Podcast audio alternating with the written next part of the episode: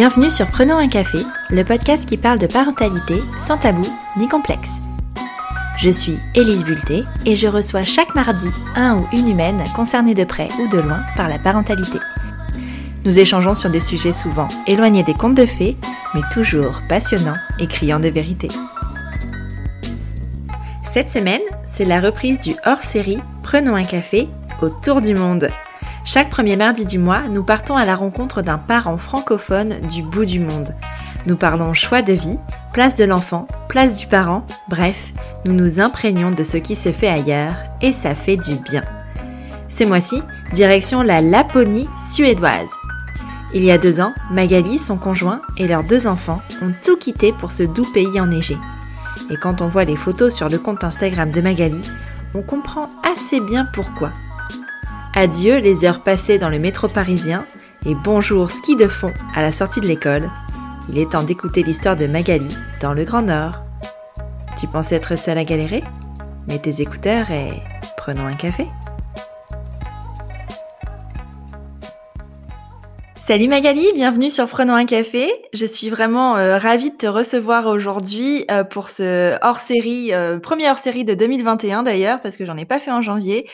Euh, est-ce que tu peux, pour commencer, nous parler un peu de toi, nous dire euh, d'où tu nous parles, s'il te plaît? Ok, alors bonjour Elise, merci pour euh, l'invitation. Alors donc j'ai 34 ans et là je suis actuellement en Laponie, suédoise, je précise vu qu'il y a quatre pays. et voilà, je suis là depuis deux ans. De qui est composée ta famille un petit peu Tu nous racontes Tu as des enfants Tu es tu es mariée ou ou compagnonnée Je ne sais pas. Dis-nous tout. Alors, donc moi, c'est Magali, euh, copropriétaire et co de vie avec euh, Olivier. Euh, donc, nous avons deux enfants. donc, Evan qui a 5 ans et demi et Logan qui va avoir 3 ans. D'accord. Donc, tes enfants sont nés avant la Laponie. Vous étiez en France? Oui, oui, les, les deux sont nés en France. Ok. Euh, pourquoi vous êtes parti en Laponie? À quel moment vous êtes décidé? Et pourquoi ce choix-là? Parce que c'est vrai que dans l'imaginaire collectif, la Laponie, ça fait un petit peu rêver, ça fait très Père Noël d'ailleurs. Donc, euh, dis-nous un peu, euh, raconte-nous un peu ce choix de vie. Alors en fait, depuis, enfin au début de notre relation, on regardait un petit peu le Canada parce qu'on, on était attiré par les pays du Nord, du froid, la neige, tout ça. Donc on avait regardé un petit peu le Canada, euh, mais ça n'a pas duré très longtemps cette période parce que le Canada c'était quand même assez euh, complexe dans le sens où déjà c'est loin, euh, pour rentrer dans le pays c'est compliqué. Euh, après voilà, euh, bah, c'est cher, le décalage horaire pour les familles. Enfin il y avait plein de petites choses qui faisaient que c'était compliqué, qu'on n'avait pas du coup la motivation de, suffisante pour pour surmonter tout ça. Et puis, euh, et puis en fait, pour mes 30 ans, j'ai eu un cadeau. Euh, et c'était un voyage en Laponie. Donc on est parti euh, à deux pendant 10 jours en 2017, ouais. je crois. Bref. Euh, et en fait, euh, bah en fait, tout de suite, on est tombé amoureux du truc. C'est-à-dire que déjà à J3, on se disait, on est super bien ici si on est là. Bon, et puis en fait, au fur et à mesure du pays, euh, du pays du, euh, au fur et à mesure du, du séjour, on, on, bah, on, y pensait de plus en plus, quoi. Et on est rentré en France au bout de dix jours en se disant que qu'on avait envie de faire ça. Les enfants étaient déjà nés quand euh, quand vous avez fait ce voyage-là? Alors euh, le premier était né, il avait deux ans quand on a fait ce voyage, et le deuxième était dans mon ventre. Ah. Et alors. Enfin, ça a toujours été un souhait pour vous de, de vivre ailleurs qu'en France, de vivre à l'étranger? Alors, Olivier, oui. Euh, lui, oui, il a toujours voulu partir. Euh, enfin, il a forcément des destinations préparées, mais il avait quand même envie de partir. Euh, moi, non. Moi, à 20 ans, je disais, je quitterai jamais Bordeaux. Bon, au final, cinq ans après, je suis partie à Paris. Et, euh, et c'était pas du tout dans ma vision à la base de, de quitter la France. Et après, ben, forcément, on évolue. Hein. on fait notre petit chemin de vie, les rencontres, l'évolution peut-être aussi du pays, de, de plein de choses. Et puis voilà, finalement, ça s'est fait que qu'on est arrivé là et qu'on s'est senti super bien parce qu'en fait, on était en région parisienne, on avait une vie relativement, je peut-être pas dire pourrie, mais relativement métro, mmh. boulot, dodo, pas beaucoup de temps pour nous, on voyait très peu notre fils, on passait beaucoup de temps dans les transports et, et en fait d'arriver là où on a complètement déconnecté, où il n'y a pas de stress, ou enfin, ça nous a fait un, vraiment un choc. Euh, ouais, un choc et on s'est dit, mais en fait, euh, c'est super bien ici et, et si c'était possible. Et puis on s'est dit, ouais. bah, rendons ça possible en fait. Ouais. Et alors, comment vous avez fait? Parce que du coup, euh, entre la décision euh, et, et, le faire, il y a quand même euh, un gros cap. Parce que du coup, tu disais, vous aviez des boulots à Paris. Vous étiez, enfin, c'était quoi votre vie avant? Enfin, vous faisiez quoi dans la vie d'ailleurs? Alors, avant de partir, donc Olivier, il est développeur web. Ah, c'est chouette. dans l'informatique. Euh, ouais. ouais. voilà. C'est vrai que pour lui, c'est facile. Euh, moi, la dernière année, j'étais euh, prof dans un lycée en région parisienne. Donc, c'était pas là le plus dur pour moi parce que du coup, j'étais à côté de la maison et voilà. Mais, euh, mais c'était pas transportable. Donc, en fait, parce que oui, j'ai oublié de préciser qu'on parle pas suédois. Forcément, ça, ça, limite aussi les, les possibilités. Ouais, complètement sans parler suédois. Donc, euh, donc voilà, on a fait quelques, quelques changements dans nos vies, on s'est réorganisé, on s'est mis tous les deux à notre compte pour pouvoir, euh, pour pouvoir faire ça. Et donc, du coup, euh, Olivier continue à faire du développement web. Et toi, tu fais quoi aujourd'hui? Alors, moi, je suis dans le marketing digital. Je fais tout en ligne, je bosse sur les réseaux. C'est ce qui est le plus simple. Ouais. Ben ouais, au début, je pensais que la voie la plus simple pour un Français qui souhaitait s'expatrier, c'était de devenir prof de français dans le pays. Mais euh, même en ayant une expérience de prof, euh, finalement pas pas tant que ça, parce qu'il y a quand même des équivalences et sans parler la langue du pays, ben mm. ben c'est pas possible en fait, parce qu'il faut arriver à se faire comprendre un minimum et euh, et je vois même là. Il y avait des postes bah, dans les écoles, notamment des écoles de mes enfants, par exemple, où je pourrais pas être mm prof, ils ont 3 ans et 5 ans, mais pas être euh, maîtresse, mais être euh, aide. Et en mmh. fait, même aide sans mmh. parler, sans pouvoir communiquer un minimum avec les enfants, c'est pas, c'est pas cool. Et je pense pas, que ce soit forcément possible. Donc, euh, mmh. donc voilà. Ok. Et alors, euh, parce que c'est une décision euh, de famille, votre fils était petit, enfin même le deuxième du coup était vraiment tout petit, donc j'imagine qu'il n'a pas trop trop capté le changement à part qu'il avait plus de vêtements. Mais, euh, mais alors comment vous avez abordé ça avec vos familles, le fait de partir en Laponie? Alors bah nous on est très cash, donc on est rentré, on est rentré du voyage, on a dit les gars, on s'en va. Ils nous ont pris pour des fous en mode non mais c'est bon, euh, vous êtes dans votre rêve, vous allez atterrir, ça va bien se passer. Et en fait nous on savait qu'on n'atterrirait pas, mais on leur a laissé le temps de le comprendre. Et, et, voilà, ça a été plus ou moins reçu selon les personnes. Mais euh, mais voilà, après on est dans une démarche où ben faut suivre ses rêves, faut vivre sa vie et, et il vaut mieux être heureux quelque part que frustré ailleurs. Donc euh, donc voilà, ça s'est fait comme ça. Ouais. Et alors votre fils, il était à fond? Enfin, je veux dire, quand vous lui en avez parlé, vous lui euh. avez dit quoi? Comment vous avez abordé ce changement? Parce que c'est quand même un gros changement. Il, il allait à l'école, il allait à la crèche à ce moment-là. Enfin, comment euh, C'était quoi sa vie à lui, du coup? Alors, euh, l'année avant qu'on parte, il était avec une nounou. D'accord. donc, bah, tout le temps de la préparation, on en parlait avec lui, mais bon, il avait deux ans, donc la compréhension est quand même limitée, mais on en parlait avec lui. On disait qu'on bah, on cherchait les maisons, lui montrait les maisons. Euh, voilà. Après, quand on est parti, en fait, il a juste eu le temps de faire, euh, je crois, une semaine à la maternelle en France. Ah, d'accord. Donc une petite semaine histoire de voir. Et puis euh, et puis bah après du coup euh, bah après on est parti. Ouais parce qu'en fait on est parti aux vacances scolaires d'octobre et il n'avait pas démarré l'année au tout début. D'accord. Donc on est parti rapidement et euh, bah voilà on lui a dit on va voir une nouvelle maison on prend l'avion. Bon il a bien vu hein quand on faisait les cartons il y a certaines choses qu'on a données. On n'est pas parti avec grand chose mais euh, on a pris son lit et euh, enfin son, son, essentiel pour tout de suite pouvoir lui recréer un minimum son univers. Et euh, franchement, ça s'est super bien passé. à aucun moment il a réclamé son ancienne maison. Son... Voilà, il a des manques de la famille forcément de temps en temps, mais il sait qu'on s'appelle. Ouais. mais voilà, ça s'est fait vraiment très bien. À aucun moment il y a eu ce, cet aspect de manque de la France, de vouloir retourner à sa vie d'avant. Mais comment du coup vous avez fait pour trouver euh, une maison, tout ça, parce que vous connaissiez personne sur place? Non, alors ça euh, Et vous parliez pas la langue Comment vous avez fait tout ça, enfin, ça, paraît assez, euh, assez fou quand on y pense, puis surtout que le suédois, enfin moi dans mon imaginaire, ça a l'air d'être une langue hyper compliquée à comprendre, non? Oui et non, mais forcément, sans, sans la parler, on ne peut pas comprendre. Il y a certains mots qui ressemblent à des mots un peu d'anglais ou des ressemblances de français, d'allemand. Mais, euh, mais voilà, sans comprendre, on, ne comprend pas. Euh, comment ça s'est fait? Ben, C'est un peu la partie la plus dingue du truc, c'est que euh, en fait, on pouvait pas, on n'avait pas les moyens de pouvoir venir faire des visites. Mmh. Euh, voilà, en argent, en temps, enfin, c'était compliqué, quoi. Ça a être pas non plus le bout du monde, ben, un peu quand même. Donc, en fait, on a tout fait par Internet. D'accord. on a visité la maison par Skype. Et on a acheté, comme ça, en fait. Parce que, parce que déjà, l'immobilier est beaucoup moins cher. Ouais. Qu'en France, il faut le savoir. Ça fait quand même une différence. Et qu'il n'y a pas beaucoup de, de location. Les mmh. gens ici achètent beaucoup. Il y a très peu de location. Donc, ouais. on a acheté Et alors, du coup, quand. C'est génial. Non, mais je trouve ça génial. tu loin, achètes une maison par Skype. Et alors, tu arrives là-bas.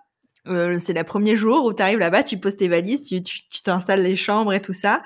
Euh, comment ça se passe? Parce que du coup, euh, tu as tes enfants, enfin ton petit, j'imagine, euh, enfin c'est moins problématique parce que tu peux le garder avec toi. ton plus grand, vous vous décidez de le scolariser tout de suite? Enfin, comment ça s'est passé l'adaptation en fait pour les enfants avec les enfants?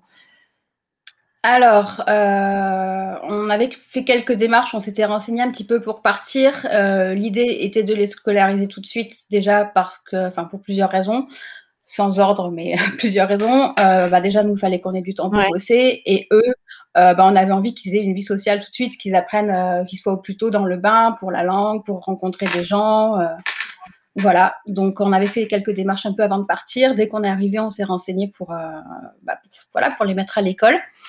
Donc pour le premier, on a attendu, euh, il y avait un mois de délai.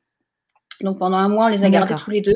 Ensuite, il a commencé à aller à l'école. Il pouvait y aller 15 euh, heures par semaine. Donc en fait, il y avait trois jours, trois fois 5 heures. Et pour le deuxième, on a dû attendre qu'il ait un an en fait. Parce que comme ici, le congé mat est à rallonge, bah, en fait, personne ne se sépare de son enfant avant un an. Donc, euh, donc ça a commencé à un an. Et encore à un an, il n'y en a pas beaucoup. La plupart, ils commencent à 18 mois. Et alors, comment ça se passe? C'est quoi, euh, c'est quoi une journée type pour tes enfants, du coup, quand ils vont à l'école ou, euh, ou à la crèche? Enfin, je sais pas comment ça, s'appelle, mais, euh, mais c'est quoi une journée type, ouais, du coup, pour tes enfants, pour qu'on puisse faire un petit parallèle par rapport à la journée type d'un enfant de cet âge-là ici? Alors déjà, ça s'appelle le Dogis et ça, ils accueillent les enfants de 1 à 6 hum, ans. L'année des 6 ans, ben, c'est comme pour nous, ils, ils changent d'école, mais donc en fait, de 1 à 5, ils sont ensemble. Euh, dans notre école, je ne sais pas si c'est tout pareil, mais dans notre école, en tout cas, il y a trois sections. Euh, donc voilà, ils évoluent forcément euh, au mesure où ils avancent en âge. donc la journée type, ben, alors déjà, il n'y a pas d'horaire. C'est en fonction du temps de travail des parents. L'école n'est pas obligatoire jusqu'à ces, alors je sais pas si c'est 6 ou 7 ans, mais en tout cas, toute cette première école, enfin école, crèche, du coup, ça fait un peu tout, mais c'est pas obligatoire et donc c'est en fonction du temps de travail des parents. Euh, nous, il commence à 8h moins le quart. Euh, bah déjà parce qu'à 8h, il y a le petit-déj, donc on trouvait ça plutôt sympa qu'ils soient là pour le petit-déj. donc ils arrivent, euh, donc petit-déj pour tout le monde. Donc en fait, ils ont du porridge, donc avec des confitures. Et ils ont aussi des petits sandwichs, un petit peu du pain avec jambon, des tranches de concombre. voilà ce genre de choses.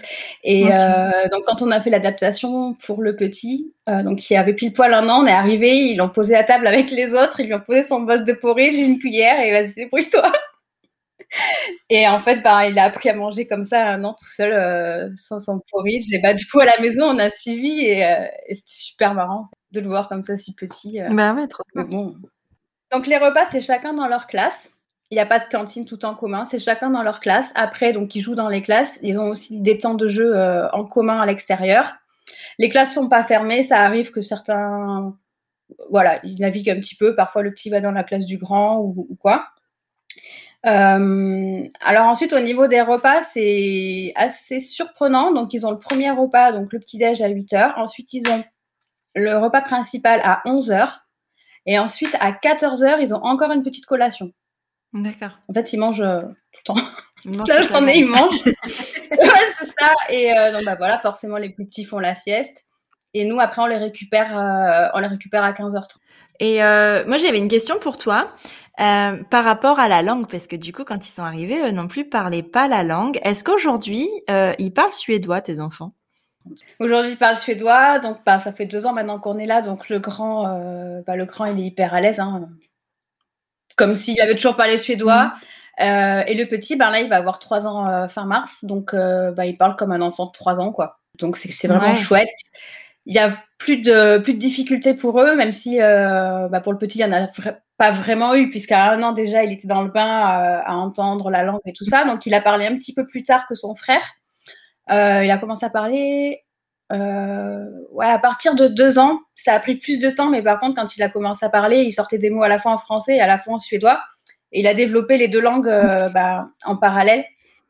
Donc, à la maison, forcément, on parle français. Mais parfois, quand ils jouent tous les deux, ils se parlent en suédois je pense que c'est parce que voilà l'univers du jeu à l'école, ils sont en suédois. C'est génial, ça leur fait un petit langage secret. Ouais, bah faut pas trop euh, qu'il euh, il faut qu'on se mette à jour, qu'il n'y ait pas trop de langage secret. Mais sinon, ouais, des fois ils switchent un peu anglais, français, euh, non pas anglais, suédois, suédois, français. Bah anglais aussi ils sont un peu intéressés puisque nous on parle anglais forcément quand on parle avec les gens. Donc eux ils comprennent pas, donc ils sont un peu aussi attirés par l'anglais. Ils ont envie de, ils nous demandent des mots. Et euh, ils demandent à regarder aussi les dessins animés en anglais. Donc, euh, du coup, ils sont intéressés par les langues. Ouais, c'est trop génial ça. Et alors du coup, quand tu parlais tout à l'heure de ta de ta relation, de ta parentalité euh, quand tu étais en France, tu disais tu travaillais, c'était métro boulot dodo, tu voyais peu ton fils. Comment tu qualifierais aujourd'hui ta relation euh, de enfin ton ton rapport à la maternité? Tu penses qu'il a changé depuis que tu es partie? Euh, je sais pas s'il a changé. En plus, euh, ben, c'est aussi la période où on est passé de 1 à 2, donc ça, ça a chamboulé pas mal de choses. Après, c'est vrai que ce qui nous a peut-être. Oui, on a quand même des pistes de réflexion parce que. Et encore, je sais même pas vraiment dire. Mais c'est vrai qu'ici, c'est très différent euh, de la France. Le rapport qu'ils ont avec les enfants, ils sont beaucoup plus patients, les adultes sont beaucoup plus à l'écoute des enfants. Euh, donc je sais pas, je, ne sais pas vraiment si c'est différent, mais en tout cas, on essaie de comprendre euh, leur mode de fonctionnement à eux. On les trouve toujours vraiment très. Mais est-ce que toi, tu avais ce rapport-là avec euh, avec ton fils? Est-ce que tu étais déjà de, de base quelqu'un de patient, quelqu'un qui était plus à l'écoute ou pas ou pas pas plus que ça? Et aujourd'hui tu as peut-être l'impression d'être plus une euh, maman à la suédoise. Tu, tu te qualifierais d'ailleurs comment toi? Une maman non, à la française j'aimerais, Non, j'aimerais être une maman suédoise. Euh, non, enfin, depuis mon premier, j'ai toujours été assez portée euh, éducation positive, euh, la bienveillance, l'écoute. Alors c'est des super concepts, hein, je dis pas que je le suis, j'essaye du mieux que je peux, mais euh, mais c'est pas facile. On, en a deux, on est que tous les deux ici, donc euh, bah, c'est des enfants H24, on n'a jamais personne pour prendre de relais. Donc c'est ça qui est différent, oui et non, parce qu'en France aussi, à Paris, on est un peu tout seul. Mais, euh, mais voilà. Non, la maman suédoise, non, je sais pas comment ils font. Ils sont vraiment. C'est le calme. On a l'impression, en fait, qu'ils sont incapables de s'énerver. C'est euh, impressionnant. Franchement, je, non, mais je les admire, hein, même à, à, la maternelle et tout, ils sont, ils sont toujours, euh, toujours calmes. Donc, euh, donc voilà, mais c'est vrai que ça, c'est aussi quelque chose qu'on est venu chercher. Quelque chose qui nous a attiré mmh. euh, dans ce pays, c'est le, rapport comme ça qu'ils ont avec les enfants, d'être d'être vraiment à l'écoute. moi, mon, le grand, il est tout le temps en train de parler aux gens. Si, alors, bon, maintenant il se calme, mais au, début, il commençait à parler. Il arrêtait les gens dans la rue, il y allait, il commençait à raconter sa vie. et pas tous, mais en grande majorité, ici, les gens, ils s'arrêtent, ils écoutent. alors qu'en France, on a rapidement tendance à dire allez, c'est bon, avance. Et, euh, et ici, les gens, ils mm. s'arrêtent. Euh, enfin, là, le souvenir que j'ai en tête, c'est euh, un monsieur qui était venu faire les travaux à la maison et je rentre de l'école et le grand, il, il, voit, il lui dit bonjour, ouais, c'est ça la question, c'est le papa de qui? Et moi, là, je fais, mais Evan, on sait même pas s'il est papa. c'est bizarre ta question quand même. Et j'ai du coup, j'étais un peu gênée. Et puis le monsieur, il s'arrête. Oui, alors je suis le papa de machin, blablabla. Il pose sa pelle, il commence à lui parler. et t'as quel âge c'était trop mignon. Et dans, dans l'ensemble, ils sont plus comme ça, euh, plus attentifs aux enfants, je sais pas. Mais en fait, c'est parce que, enfin, moi je le vois comme ça et par rapport aux recherches que je peux faire par, la, par rapport à la parentalité, ils sont quand même vachement plus en avance sur les relations euh, de manière générale, sur les sur les émotions, euh, ne serait-ce que sur le rapport à la violence aussi. Euh, les violences corporelles sont, sont interdites en Suède depuis très longtemps, depuis euh, les mmh. années 60, alors que nous c'est depuis euh, deux ans, même pas. donc forcément, on n'a pas le même rapport, mais est-ce que tu dirais que ça t'a amené à, à réfléchir autrement euh, ta parentalité ou alors c'était des notions que toi tu, tu, enfin, que tu avais déjà à cœur? Euh, C'est des notions qu'on avait déjà et euh, justement c'est, aussi pour ça qu'on, est venu ici. Moi, euh, l'école tel que j'en ai l'image, parce que je peux pas dire mes enfants n'y sont pas vraiment allés.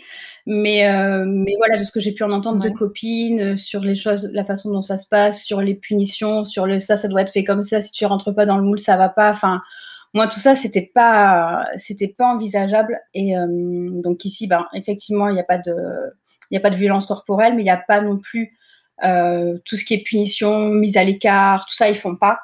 Et c'est toujours très dans la valorisation de l'enfant, l'autonomie. Donc ça, c'est hyper cool. Et euh, nous, c'était très compliqué quand, quand le grand est arrivé, parce que c'est vraiment pour lui que ça a été le plus dur. Euh, parce qu'il parlait très bien français. Et il est arrivé, en fait, on l'a mis dans une école, il a eu plein de copains. Sauf que, bah, impossible de leur parler, impossible de les comprendre. Les adultes, pareil. Et là, en fait, euh, et là, pour lui, ça a été très dur.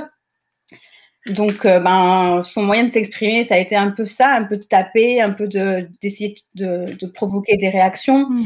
Et il y avait une personne, une maîtresse, qui parlait pas français, mais qui avait un petit peu étudié le français, donc elle avait quelques mots. Et en fait, quand on est arrivé, elle s'est présentée, elle a dit voilà, moi c'est Anne-Christine Palasté, et elle a dit je vais, je vais être avec Evan tout le temps pendant ces premiers temps.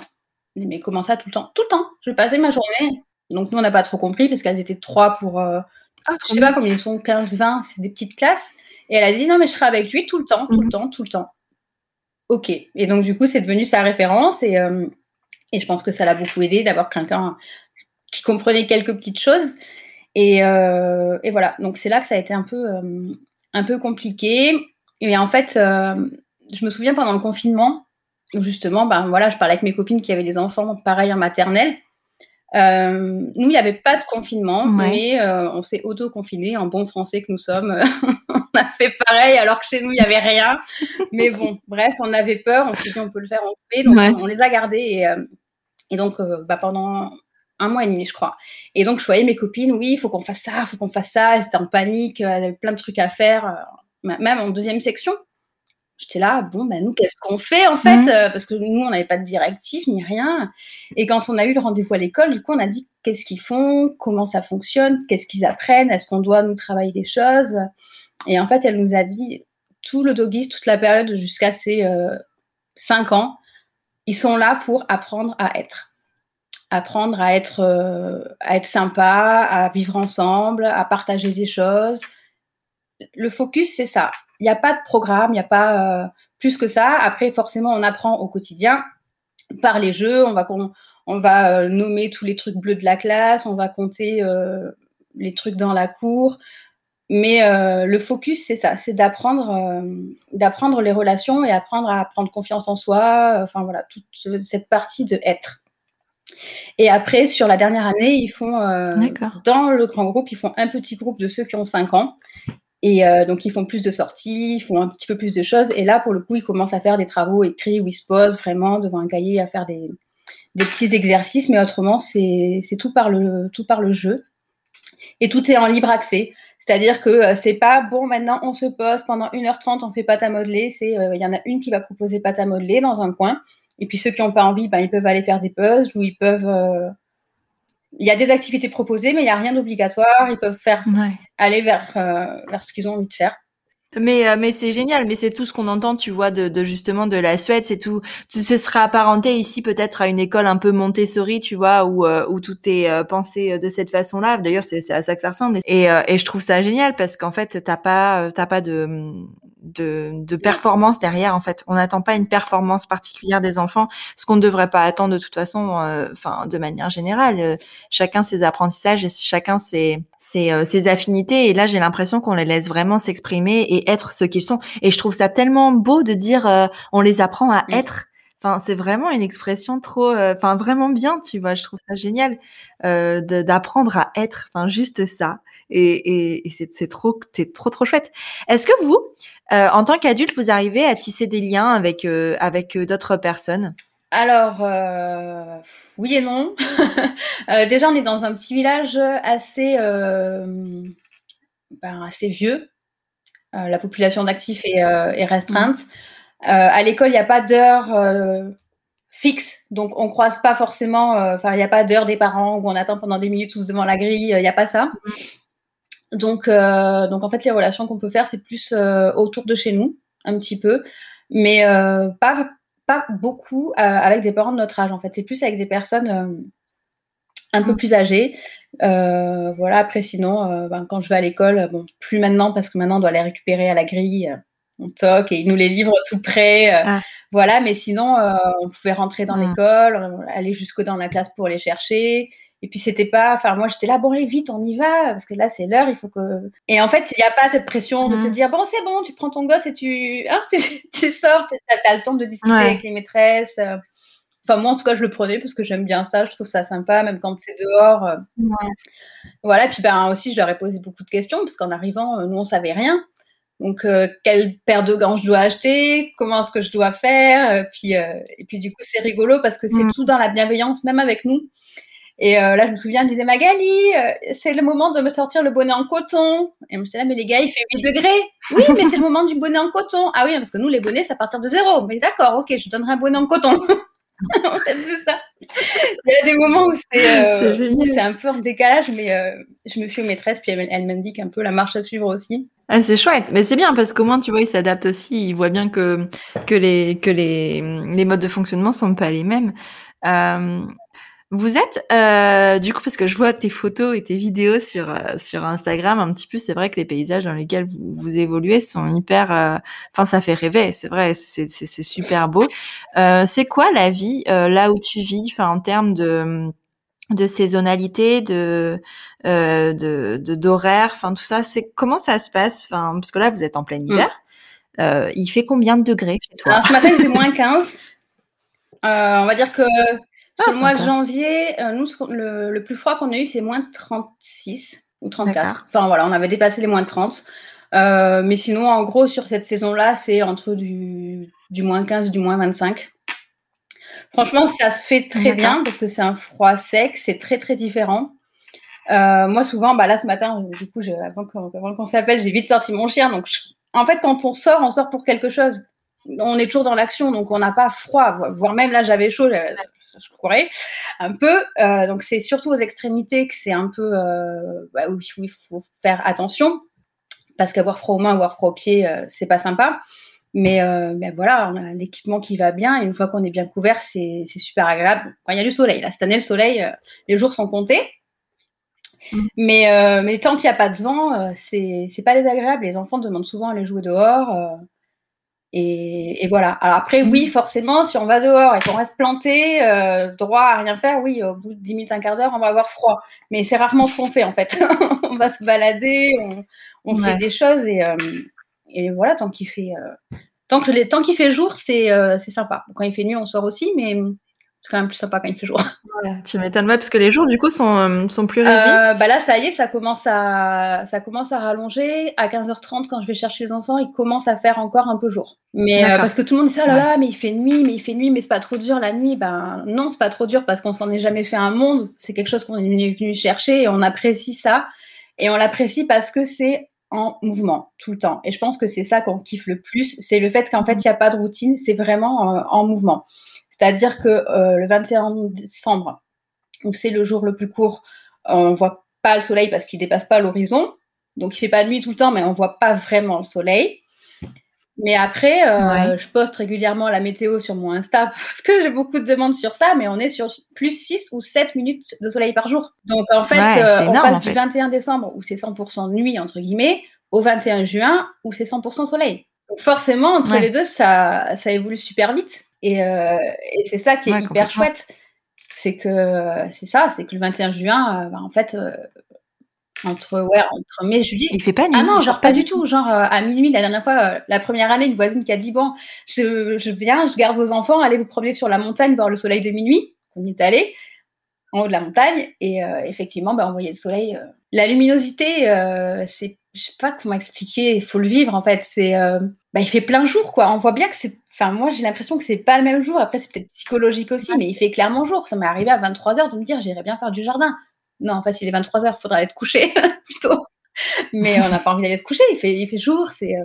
Ouais, c'est ça. Et physiquement, du coup, ton corps, il s'adapte à ça? Ah bah, il s'adapte. Hein, euh... On s'adapte aussi. première année, il n'y a, a, pas de volet. Il n'y a pas de volet. Donc, au mieux, c'est des stores euh, qui se tirent à l'intérieur. Euh, on n'en avait pas. On avait mis de l'alu sur nos fenêtres. On nous avait conseillé cette astuce-là pour avoir un peu de noir. Euh, moi, quand je suis arrivée, je ne pouvais pas dormir s'il ne faisait pas 100% noir. Bah, maintenant, je m'y fais. Hein. je ferme et voilà, il y a un peu de jour qui passe, mais ça m'empêche plus de dormir.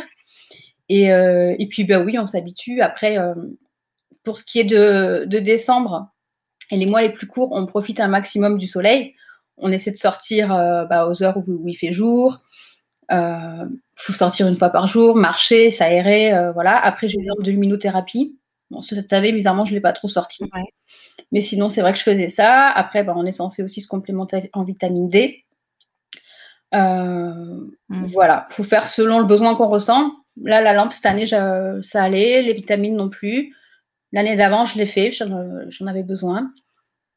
Et après, ben, sur le jour, euh, ouais, on n'a pas envie d'aller se coucher, mais bon, à un moment donné, on sait qu'il faut le faire parce qu'on a des enfants, donc il faut assumer le lendemain. donc, euh, on se dit, là, il faut quand même aller dormir. Parce que eux, ça change rien. Enfin, je veux dire. Euh, alors non. Eux, ils se couchent, qu'ils fassent jour ou pas. Oui, alors ça, c'est très rapidement quand on arrive ici, on apprend à ne pas dire faut aller se coucher, le soleil s'est couché. Non, parce que après l'été, ah le soleil il se couche pas. Donc, si tu veux quand même coucher tes enfants, faut pas dire ça. Mais euh, non, du coup, ils savent, euh, bah, ils voient que ça change tout le temps. Ils n'ont pas cette habitude justement d'être calés sur le soleil pour se coucher. Et euh, voilà, pareil, ils ont leur rideau. Et, Mais bon, ils sont arrivés, pour eux, ça sera plus naturel que pour nous. Ouais, c'est clair. C'est clair. Parce qu'en fait, votre, votre objectif, vous, c'est de rester là. Est-ce que vous avez envie d'aller ailleurs ou vraiment vous avez envie de vous installer et de, de rester là le plus longtemps possible? Bah, On ne sait pas. On ne sait pas. Pour l'instant, on est là. Ouais. Après, on est venu là pour nous, on est venu là pour eux. Maintenant, euh, voilà, si on a envie de bouger, ben, on n'est pas tout seul. Eux, ils vont tisser leur, euh, leurs attaches ici, ils vont se faire leurs copains, ils vont parler la langue. Donc, euh, donc on ne sait pas. Pour l'instant, il n'y a pas de plan. On est là et on verra. J'ai envie de voir du pays, de découvrir d'autres choses et d'autres cultures, mais j'ai pas envie de les déraciner, de leur refaire apprendre une nouvelle langue. Donc, ce sera peut-être plus par le biais de vacances, de voyages. Et puis, euh, et puis après, on bougera peut-être ailleurs en Suède. On ne ferme pas de porte, en fait. On est là et on verra. Ça fait que deux ans qu'on est là, donc on est encore en train de s'acclimater un peu ici. donc voilà. Ouais, c'est vrai, c'est clair. Et alors, euh, on parlait de la famille tout à l'heure. Est-ce que, enfin là, j'imagine que pour les visites, c'est un peu plus compliqué. Pour euh, pour se voir avec la situation actuelle, c'est c'est c'est plus difficile. Est-ce que vous, sinon, vous avez, ils vous rendent visite ou est-ce que vous revenez en France de temps en temps? Alors, on n'est pas revenu en France encore. Euh, moi, j'en ai pas vraiment l'envie. Ça paraît. Euh, ah ouais. Ouais, ouais. Bah, j'en parlais avec une autre personne aussi expat et en fait, on, ressentait un peu la même chose. Dans le sens où, avant, on était sur Paris, on avait toute notre famille à Bordeaux. Et euh, je me souviens quand j'ai accouché du premier, ben, il fallait aller le montrer. Alors, on est descendu avec grand plaisir. Hein. Super content, montrer ton premier enfant et tout. Et en fait, on avait, je crois, dix jours. Et on avait un planning, c'était entre deux et trois personnes par jour. Et donc, ben, on courait tout le temps. On ne se reposait jamais, on profitait de rien ni de personne, on était crevés. Et là, je sais que si on retourne en France, ça va être la même chose parce qu'ils sont tous au même endroit. Donc forcément, si tu descends, il faut aller voir tout le monde. Et en fait, j'ai pas du tout envie, quoi. j'ai pas du tout envie d'aller me mettre dans un rush marathon comme ça, euh, à courir partout pour faire plaisir à tout le monde. Bon, déjà, sans parler du trajet euh, avec deux enfants, euh, ça se fait, hein, je dis pas, mais voilà, je n'ai pas hyper envie. Bah, des vacances, quoi. Euh, ah bah non. Et puis nous, on préfère que, alors ça peut être un peu égoïste dans le sens oui, c'est les gens qui font l'effort et tout, mais en fait on profite tellement plus quand c'est les gens qui viennent, qui passent une semaine ici où on est 100% euh, avec eux, on fait des choses, on est posé, enfin ça n'a rien à voir. Donc voilà, bon là c'est vrai que cette année, euh, forcément ça a été encore plus restreint. Mais après on fait beaucoup de visio, euh, voilà, on fait des, des apéros Zoom. Euh, les enfants aussi font beaucoup de vocaux. Enfin, le grand, il aime bien faire ça. Ah, j'ai envie d'envoyer un message à Tati Jennifer. Il prend le téléphone, blablabla, blablabla, il fait son petit vocal. Les gens, ils sont contents. Bon, après, voilà, hein, c'est sûr que c'est pas la même relation que, que si on était en France à vivre à 5 minutes. Euh, et puis même pour, euh, enfin pour les enfants, tout ça, enfin c'est des choses qu'ils qui voient pas au quotidien. Ils ne vivent pas comme ça. Enfin, ils vivent de façon beaucoup plus slow, de façon beaucoup plus détendue. Et peut-être que ça pourrait être un stress aussi. Après, comme tu l'as pas expérimenté, là, c'est que des suppositions, c'est mmh. vrai. Mais peut-être que ça pourrait être aussi un stress d'aller vivre euh, une vie à 100% à la française, alors que vous êtes tranquille et qu'il n'y a pas de il n'y a pas de contrainte finalement. Enfin, j'ai l'impression en tout cas quand, quand tu parles, enfin, je ressens ça, ce, ce côté, il n'y a pas de contrainte. Bah non, non, il n'y a clairement pas de contraintes, surtout pour l'instant où il n'y a pas d'école, il n'y a vraiment pas de contraintes parce que si là on décide de ne pas les mettre, on ne les met pas. Si mmh. on veut changer les horaires, enfin, il n'y a vraiment pas de contraintes. Ça changera après du coup quand il y aura la vraie école l'année prochaine, mais pour l'instant vraiment pas. Mais même nous là, si on devait retourner en France, même en vacances, mais en fait, ça, on ne pourrait pas. Enfin, je me dis dans les transports et tout, on serait, on est trop déconnecté, on serait choqué d'arriver là. Je me souviens à Charles de Gaulle, c'est c'est le flux. Bon, du coup pas en ce moment, mais mais voilà, les transports, je le monte partout. Enfin, même sur les routes. Enfin, nous ici, il y a une rue principale avec tous les magasins. Il n'y a pas de bouchons. on serait perdu en fait maintenant, je pense. Ouais.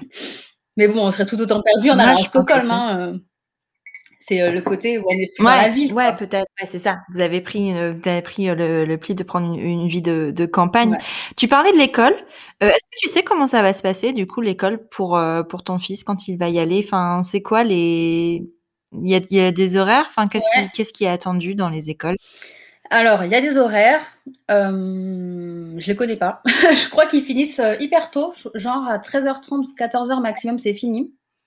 Donc après, il y a une sorte de, garderie, de temps libre. Alors, euh, euh, ouais, je crois que c'est ça, où justement, ils sont tous ensemble, où ils font les activités ensemble, ils peuvent s'inscrire à un peu comme centre aéré où il y a des activités où chacun mhm. s'inscrit. C'est pas par âge, c'est par activité, qui est intéressé par quoi. Et apparemment, euh, c'est assez sympa parce que justement, il y a ce mélange d'âge et de niveau. Donc, euh, donc voilà. Je sais qu'il y a deux écoles, on n'a pas encore été voir. On va peut-être y mhm. aller. mais, mais ouais, ça va être un changement l'année prochaine, ça, c'est clair. On n'est pas prêt, je crois. Mm. je crois qu'il y a des étapes comme ça où ça fait un peu peur en général. Euh, mais que tu sois n'importe où, je crois. Après, c'est pas vraiment le CP parce que euh, la vraie classe commence à 7 ans. Donc, ils ont une année encore de mmh. préparation où ils changent d'école.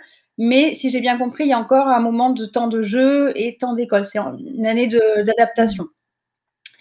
Ah, c'est chouette, ça fait une vraie euh, transition. On verra, voilà, j'ai pas encore expérimenté.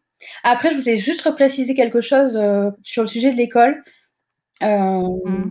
Par rapport, euh, ouais, par rapport aux différences qu'il peut y avoir, je parle avec d'autres euh, Français expatriés en Suède, et ce qu'il en ressort, c'est quand même que le niveau est en dessous, euh, en dessous du niveau scolaire français. Et donc, il y a plein de, voilà, c'est un peu la question, oui, mais quand même, mon enfant, il sera moins, il aura un niveau moins bon, machin. alors après, voilà, ça c'est de, de, chacun ses opinions, mais en général, les gens sont quand même d'accord pour dire que que les gens en fait ici s'en sortent aussi bien. Enfin, voilà, il y a des chacun arrive à la, à la profession. Euh, voilà, il y a aussi des médecins, des avocats en Suède. Hein. Mais par contre, euh, ce qu'il en ressort, c'est que oui, ils ont peut-être moins de connaissances académiques, euh, des connaissances d'histoire, de, culture en fait. Donc après, c'est peut-être à nous justement de faire, ben, de contrebalancer ça à la maison. Mais par contre, il en ressort qu'ils ont beaucoup plus de confiance en eux, qu'ils sont beaucoup plus aptes à l'entrepreneuriat, qu'il y a beaucoup plus de, choses mm. comme ça. Donc, encore une fois, euh, ce savoir-être, tout ce qui se passe euh, avant les 5 ans, euh, bah, après, derrière, c'est ça perdure, en fait, je pense, dans, dans ce sens-là, quoi.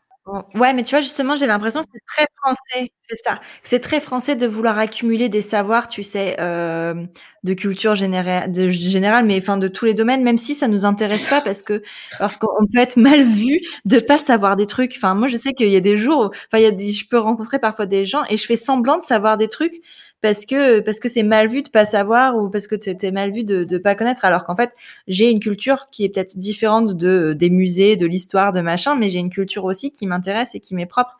Et peut-être que enfin dans ce que tu dis moi j'ai l'impression que du coup c'est ça qui est plus mis en avant. C'est les appétences les choix les goûts qui sont plus mis en avant plutôt que d'avoir tous le même savoir il faut absolument être enfin euh, là, on laisse plus de place à l'individu plutôt euh, qu'à l'uniformité. Je sais pas. Qu'est-ce que tu ressens ça aussi? Ah bah, en petite section, oui. Après, je sais pas trop comment ça évolue pour la suite, mais en tout cas, il y a, moins d'exigences, comme tu dis, d'accumuler des compétences, de savoir. Il y a moins d'exigences de niveau de, ouais, de tous rentrer dans, les, dans le même moule. Après, on verra ce que ça donnera et ça peut poser question pour des personnes qui ont envie de retourner en France. Mais... Et, et, alors du coup, euh, tes enfants, ils ont euh, ils ont des petits copains, tout ça. Est-ce que euh, est-ce qu'ils vont chez les petits copains voir, enfin, tu vois, jouer ou, ou, pas du tout? Ou c'est vraiment après l'école, chacun chacun reste chez soi et, et on se croise pas forcément? Alors plusieurs choses. bah déjà, à des cocos. Donc forcément, on, se voit pas trop les uns les autres. La première année, ben, la première année, c'était la première année, on est d'arrivée, donc après, est-ce qu'il y a une appréhension des parents derrière? Je sais pas. D'autant que nous, enfin moi, je parle pas suédois, Olivier un peu, mais il y a peut-être ce côté un peu là qui freine, ou mm. peut-être que personne ne se voit. En fait, on n'en sait rien. C'est pas trop ce qu'ils font. pour l'instant, non. après, voilà, je pense que ça se fera peut-être plus à partir de la primaire entre guillemets. ouais. Voilà, pour l'instant, euh, pour l'instant, non. Nous, non. Après, est-ce qu'ils font? Bah, Je sais pas, en fait. voilà. Après, c'est plus par voisinage, quoi. Si on a des petits copains à côté, voilà, ça peut arriver que, euh, mais bon, c'est très rare. Et puis, bah, là, de toute façon, ça fait un an que, ça fait un an que c'est un peu bloqué aussi chez nous, quoi. Donc, ouais. Euh, c'est ça. Il y a des Français qui sont autour de vous ou alors vous êtes vraiment seul, seul Non, il y en a quelques-uns, mais bon, ça se compte sur les doigts de la main, quoi. Parce que, enfin, même, c'est un petit village, je sais pas combien on est, je pense qu'on, je crois qu'on est 1000. Je crois qu'il y a 1000 habitants ici, un truc comme ça. Donc, bah, c'est pas beaucoup. Donc voilà, si, si, si, si on, se connaît, on se voit, bah, de toute façon, petit village, tout se sait. Et je me souviens quand mmh. on est arrivé, justement, où nous, on savait pas s'il y avait d'autres Français. Bon, d'ailleurs, on s'imaginait pas, parce que c'est tellement petit et paumé que c'était assez improbable. D'ailleurs, tout le monde nous disait, mais qu'est-ce que vous venez faire ici, en fait? Vous êtes perdus, les gars? Qu'est-ce que c'est le truc? Et, euh, et, en fait, un jour, il y a quelqu'un qui a tapé à la porte. On a ouvert. Euh, bonjour. Bonjour. Qu'est-ce que c'est? Euh? Et en fait, bah, c'était une Française qui, qui elle, était là depuis six ans. Et puis, bah, elle avait entendu dire que, quoi. Ouais. Elle avait entendu et elle est venue. elle connaissait la. voilà, elle savait où on habitait et elle est venue taper à la porte. Mais les gens ici savent, hein, quand parfois, nous, on a un chien, donc on promène et c'est comme ça qu'on parle un peu aux gens. Et euh, mmh. dit oui, oui, bah, ah ouais, c'est toi le français. Oui, oui, j'habite euh, là-bas. Oui, oui, la maison jaune. Oui, la maison jaune, oui. Et toi, t'es es qui en fait? Est-ce que tu ah sais qui je suis Tu sais où j'habite, mais ah bah les gens savent euh, savent qui on est, savent où on habite, et c'est hyper surprenant parce qu'on croise des gens, on sait pas qui ils sont, mais eux ils savent quoi. Ouais, c'est trop c'est trop drôle. Donc voilà. mais après c'est parce que vous avez un côté atypique aussi, vous venez d'arriver. Est-ce que c'est le genre de village où en fait les gens sont nés là et habitent là pour pour leur vie en général? Ouais. Ouais. Donc forcément, quand il y a quelqu'un de nouveau, euh, ça, doit faire euh, grand bruit. Oui, oui, puis euh, enfin c'est ce qu'elle nous disait, là, celle qui avait tapé à la porte. Elle ah, bah, je suis contente, je ne serai plus la française, quoi. C'est bon, vous êtes là, maintenant il y aura toujours un doute de qui? Mais même, même dans les magasins, en fait, euh, vacances de Noël, j'étais dans un magasin et j'entendais parler français.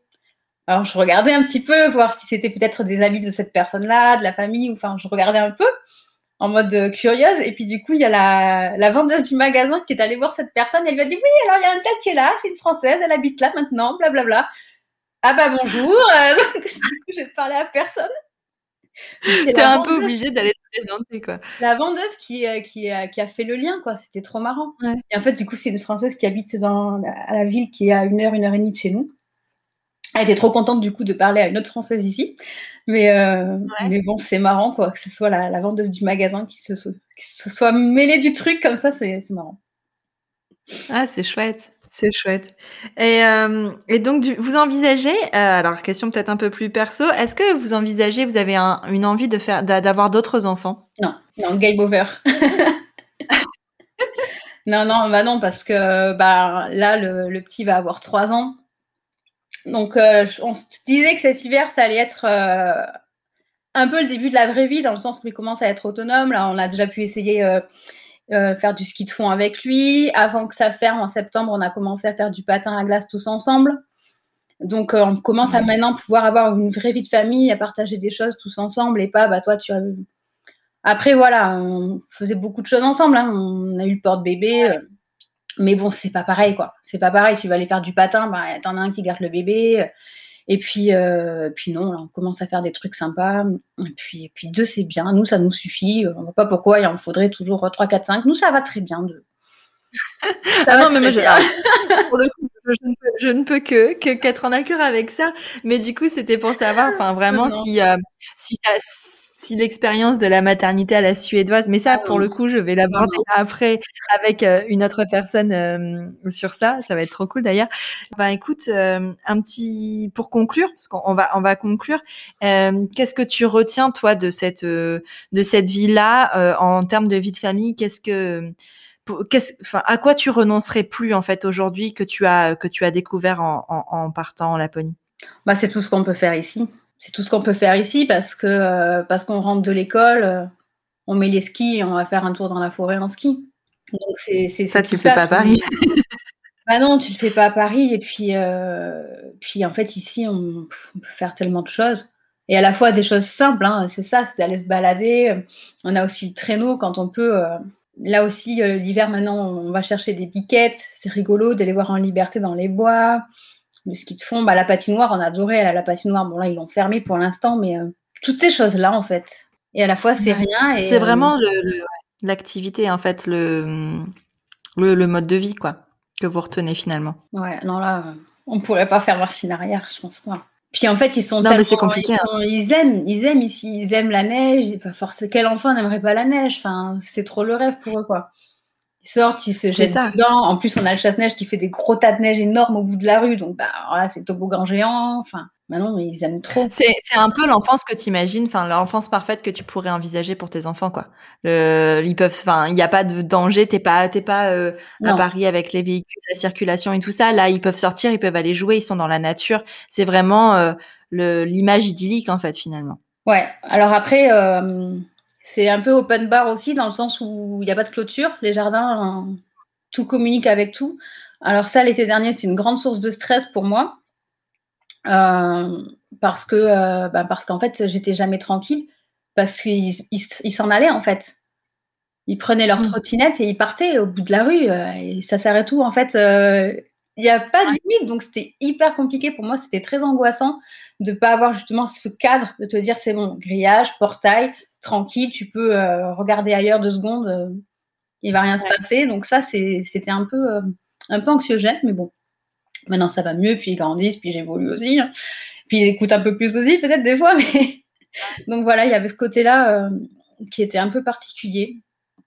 Mais sinon, sinon, non, même pour tout ce qui est à l'école et tout, c'est tellement J'ai l'impression que l'image des clôtures, c'est un peu justement euh, ce que tu disais, euh, la liberté qu'ils peuvent avoir à l'école, tout ça. En fait, c'est juste un mode de vie général pour tout le monde parce que t'as pas de cloison finalement. Non. À l'école, heureusement, elle est sécurisée, elle est fermée. Hein. Ils vont bien sûr, bien, bien sûr. Ils ont la mais... mais... sinon, non, c'est vrai que c'est. Ouais. Alors c'est c'est un beau, un beau mode de vie. Ouais, mais c'est assez quand même, euh, ça peut être assez perturbant en arrivant, euh, bah, en arrivant pas trop parce qu'on avait le bébé encore qui bougeait pas trop et puis bah l'autre forcément on était tous un peu comme ça, mais là où ils ont commencé à marcher tout, enfin c'était un peu euh, l'année de l'exploration et c'était un peu stressant pour moi. Mais bon à la fois il n'y a pas non plus grand danger hein, parce qu'il y a que les voitures de notre qui habitent là qui passent. mais mais c'est ce besoin en fait de toujours savoir où ils sont, de toujours les voir. Enfin c'est normal, quoi. c'est très, ancré dans, nos, dans nos cultures à nous aussi, dans notre, d'avoir toujours euh, un œil sur, euh, sur les enfants, d'avoir toujours le contrôle sur ce qu'ils font, en fait.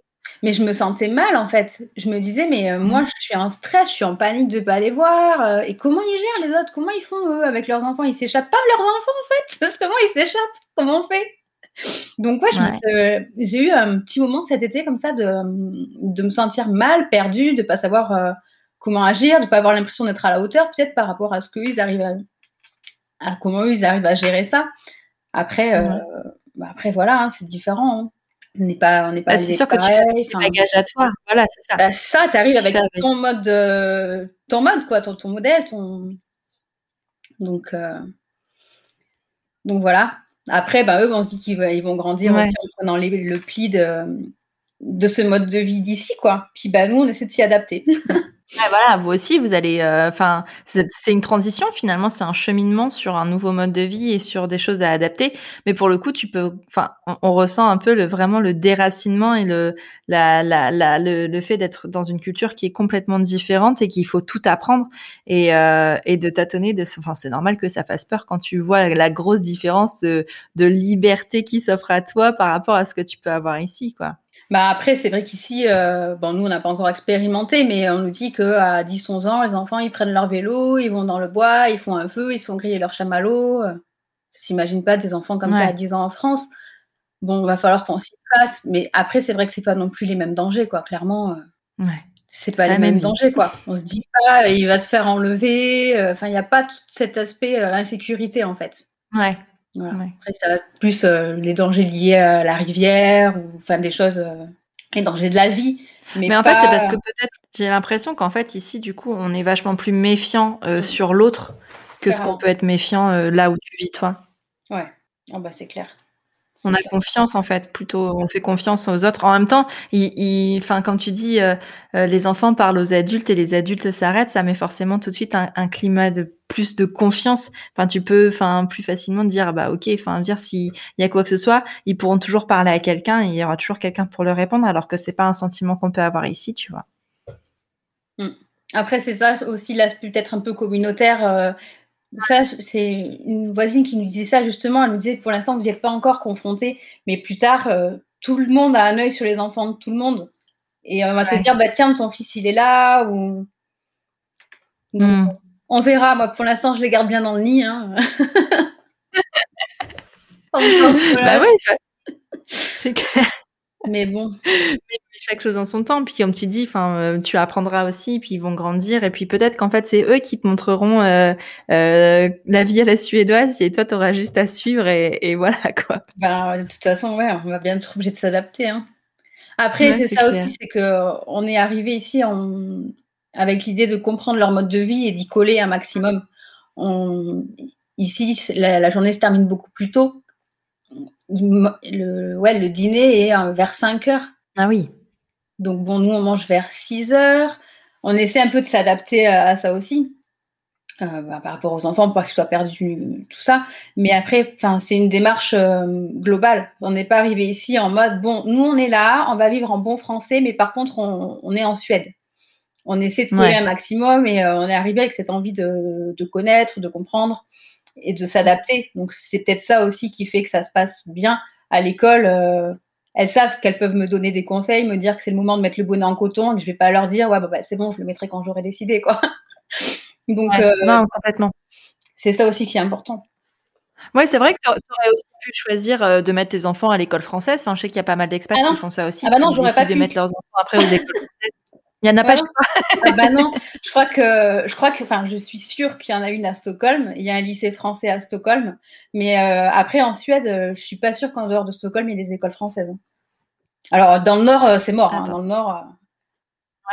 Ouais, c'est dans les grandes villes à Stockholm, tout ça là-bas, oui, mais alors vraiment, il faut s'installer là où il y a où il y a plus de, de monde en fait, où il y a plus de chances aussi d'avoir des, des, expats, parce que c'est vrai que si tu as euh, deux, Français dans le village, ça vaut pas le coup d'avoir une école euh, une école française non plus, tu vois. Bah après, ça dépend ce qu'on cherche. Nous, Stockholm, c'était pas du tout ça qui nous faisait rêver. Et, euh, et, et, voilà, après, mettre, mettre dans une école française, mais dans quel but? Parce que moi, j'ai envie qu'ils apprennent suédois, mmh. j'ai envie qu'ils soient entourés de suédois, qu'ils apprennent la vie suédoise. Alors après, peut-être que ça, mm. quand c'est pour un séjour court où on sait que dans deux ans on retourne en France ou ce genre de choses, ça, il y a une logique. Mais pour nous, euh, pour nous, il y en avait pas en fait. Donc il n'y avait pas ce besoin-là. Mm. Après, en Suède, il y a euh, une loi, quelque chose entre guillemets, qui dit qu'à partir de, alors je sais plus le nombre, je, crois que c'est cinq enfants, que c'est quatre ou cinq enfants qui ont la même langue maternelle. Donc il faut qu'elle soit parlée à la maison. Ils peuvent avoir droit en fait à des des heures à l'école de cette langue. D'accord. Dans la théorie, on pourrait avoir, si on a assez d'enfants français, euh, un prof qui vienne leur, apprendre euh, à, écrire français, à lire français, enfin un mhm. soutien. Euh, sauf que il y a la loi sur le papier, il faut aussi avoir la personne. Et que si dans un bled de 1000 habitants, il n'y a pas la personne pour faire ça, bah, on aura beau y avoir droit, on l'aura peut-être quand même pas parce qu'il n'y aura pas, il y aura pas la personne pour. Mais bon, après. Euh, c'est quelque chose qui te tiendrait à cœur, toi, que, qu'ils aient, euh, qu'ils sachent bien écrire le français, bien le lire et tout ça? Ah bah carrément. Ouais. Ah bah oui. T'envisages du coup de, faire ces cours-là, toi? En plus, c'est vrai que comme tu étais prof, peut-être que tu as, cette, euh, cette envie-là de, leur apprendre? Bah, on verra. Nous, pour l'instant, on, entretient beaucoup le français. les histoires du soir, bon, de toute façon, enfin, parfois, Olivier, enfin, ils ont quelques livres qu'ils ont eu en suédois, donc voilà, il fait. Mais sinon, on fait en français. Et puis, euh, puis non, mais c'est clair qu'ils vont apprendre à lire et à écrire en français, c'est obligé, quoi. C'est obligé parce que parce qu'il faut aussi leur donner le goût de ça. Pas en mode, allez, de 6 à 7, mm. tu vas apprendre et tu vas maîtriser. Non, mais euh, il faut leur mm. donner le goût de ça. De la... Moi, après, je pense que beaucoup de choses passent par la lecture, que ce soit l'orthographe ou la syntaxe, ou voilà. Donc, il euh, faut vraiment leur donner le, le goût de la lecture. Et non, par contre, c'est pas concevable qu'ils sachent pas écrire le français correctement. Ou... Non, bah non. bah non, justement, c'est une richesse qu'ils peuvent avoir de maîtriser les deux. Et, et là, on n'a qu'une ah bah, c'est de les intéresser au maximum à l'anglais pour rajouter ça en plus. Et après, je me dis quelle richesse dans la vie que de démarrer avec trois langues, quoi. Ben c'est ça. Et puis en même temps, ça leur laisse le choix aussi de leur vie euh, dans le futur, tu vois, parce que peut-être qu'ils auront des envies de France, peut-être qu'ils auront des envies de rester en Suède, et au moins ils pourront vraiment choisir, tu vois. C'est ça. Et, euh, et ça, je trouve que c'est vraiment, euh, enfin, au-delà du cadre de vie et de, on aime ce qu'on a pu leur offrir avec ça, mais je trouve que c'est vraiment une richesse, pas forcément de parler le suédois, parce que bon, le suédois, à part en Suède, voilà, mm. c'est pas ça qui va non plus leur ouvrir les portes du monde, mais le fait d'avoir une deuxième langue, ben, mine de rien, ça leur a ouvert un intérêt sur l'anglais. Maintenant, ils, demandent eux-mêmes à regarder la télé en anglais. Et ça, ça développe des aptitudes, en fait, plus que la connaissance d'une langue. Ça leur ouvre les portes sur, euh, sur les langues, le langage. Et, euh, ça, je suis quand même hyper contente, en fait, euh, ouais, d'avoir pu leur offrir ça aussi. Quoi. Ouais, ah, c'est chouette. C'est trop chouette. En tout cas, merci beaucoup Magali pour, euh, pour cet échange. C'était vraiment euh, super. Si on veut suivre vos, petites aventures, euh, comme moi je peux le faire par exemple, ça se passe où? Est-ce que tu peux nous en dire un peu plus? Ben, Là où je suis plus active, c'est sur ma page Instagram, tout simplement ma famille en Laponie. Donc voilà, là j'alimente bah, quasiment, quasiment tous les jours ou tous les deux jours. Donc voilà, et en fait, euh, je suis tombée un peu par hasard euh, Instagram et, euh, et, finalement, je suis hyper contente de le faire parce que je rencontre plein de gens, des expatriés euh, d'ailleurs, bah, beaucoup pour le coup au Canada, au mmh. Québec, parce que on a un peu les mêmes, les mêmes, le même amour du, du froid, du nord et, de la neige. Mais, mais c'est vraiment, je suis vraiment contente d'avoir ce compte et de pouvoir échanger avec plein de gens et j'ai plein de, de, de, retours super sympas de, des gens qui sont contents de voir tout ça et donc du coup, j'ai plaisir à partager euh, notre quotidien. Ouais, c'est ça. Ça fait, en fait, ça fait vraiment voyager. Ça fait sortir du quotidien de, enfin, de quand tu n'as pas cet environnement-là autour. Et puis, euh, et puis, enfin, vraiment, enfin, c'est tellement beau là où tu vis, mais vraiment, enfin, moi, je, je, suis, je suis fan vraiment de, de, cet environnement-là. Et, euh, et, je comprends que vous en soyez tombé amoureux quand vous l'avez visité parce que c'est vraiment magnifique. Vrai. Donc, bah, merci beaucoup, Magali. Et puis, et puis, à bientôt. Merci à toi. À bientôt. Bonne journée. La parenthèse enneigée est désormais terminée. Si tu es arrivé jusqu'ici, c'est que l'épisode t'a plu ou au moins intéressé. Si c'est le cas, n'oublie pas de lui mettre 5 étoiles sur Apple Podcast ou iTunes, c'est une aide précieuse pour la mise en avant du podcast. Partage-le aussi sur tes réseaux en me taguant at Elise-du-bas Prenons un café sur Instagram. Tu peux aussi soutenir Prenons un café sur Tipeee. J'ai très envie d'emmener le podcast encore plus loin, mais pour ça, j'ai besoin de toi. Alors si le cœur t'en dit, tu peux entrer dans l'aventure avec quelques euros. En échange, de nombreuses contreparties trop sympas t'attendent. Rendez-vous sur la page Tipeee de Prenons un café. Tu es sur Prenons un café, le podcast qui parle des sujets de parentalité en toute transparence, sans tabou ni complexe. Je te retrouve mardi prochain pour un nouvel épisode et d'ici là, prends bien soin de toi. Autour d'un café bien sûr.